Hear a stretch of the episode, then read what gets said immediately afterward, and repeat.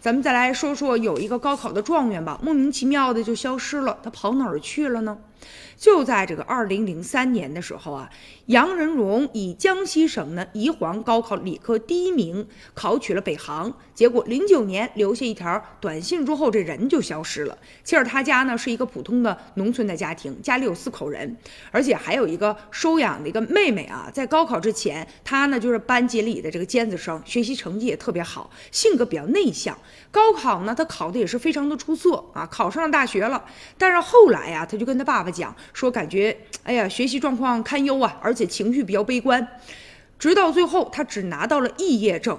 但是大学毕业之后，他这工作也不太顺利。零九年的时候，他就开始失联了，就给爸爸留下了短短的几个字，说我在北京挺好的，不用担心。之后就杳无音信了。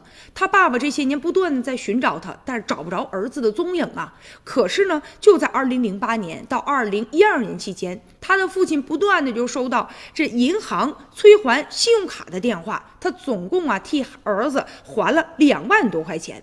从那个时候开始，爸爸就知道了儿子应该现在境遇不太好啊，于是更加着急了。你说都失踪九年了，人在哪儿啊？这不嘛，前一段时间啊，通过媒体的报道，因为他妈妈现在也身患癌症了，希望找到儿子看他最后一眼。现如今好在这儿子终于出现了，他也觉得愧对父母啊。